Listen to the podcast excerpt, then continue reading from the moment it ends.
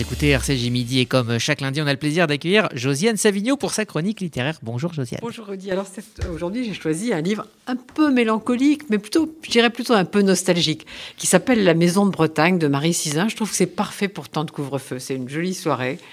Et alors Marie Sizin, c'est un pseudonyme, justement, euh, en écho euh, au Cap Sizin de Bretagne parce que c'est une, c'est une région qui lui tient particulièrement à cœur. Alors, et cette Marie Sizin, elle publie chez Arléa ce livre-là, mais depuis 2005, elle a publié une dizaine de livres chez Arléa. Et en général, j'aime bien ce qu'elle écrit. C'est, euh, c'est fluide, c'est délicat. J'aime, j'aime plutôt bien. Alors, cette Maison de Bretagne, ça commence comme un roman policier et c'est pas du tout un roman policier. En fait, euh, depuis la mort de sa mère, la narratrice, qui prend la parole, euh, elle, euh, elle loue sa maison à des vacanciers. Et les vacanciers commencent à se plaindre parce qu'ils trouvent qu'elle n'est pas très confortable. Donc il faudrait faire des travaux.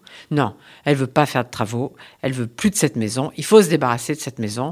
Donc elle décide d'y aller un dimanche. Et dès le lundi matin, elle veut mettre ça dans une agence et on n'en parle plus.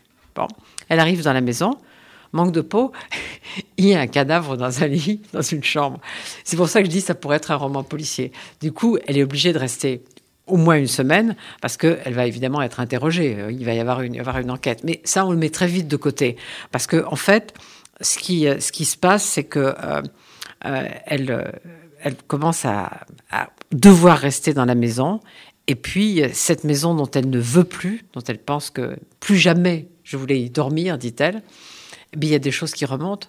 D'abord des objets, des objets qui reviennent de l'enfance, ce couvre-lit sous lequel elle a beaucoup dormi, et puis des personnes, la grand-mère, la mère avec sa voix sèche et impérieuse, devait pas facile tous les jours, et puis le père, le père qui est parti pour toujours un jour de 1980. Elle avait 10 ans à l'époque, la narratrice, et elle dit, nous étions ici, bien sûr, dans cette maison. Toutes les choses importantes se sont toujours passées l'été, pendant les vacances, dans cette maison.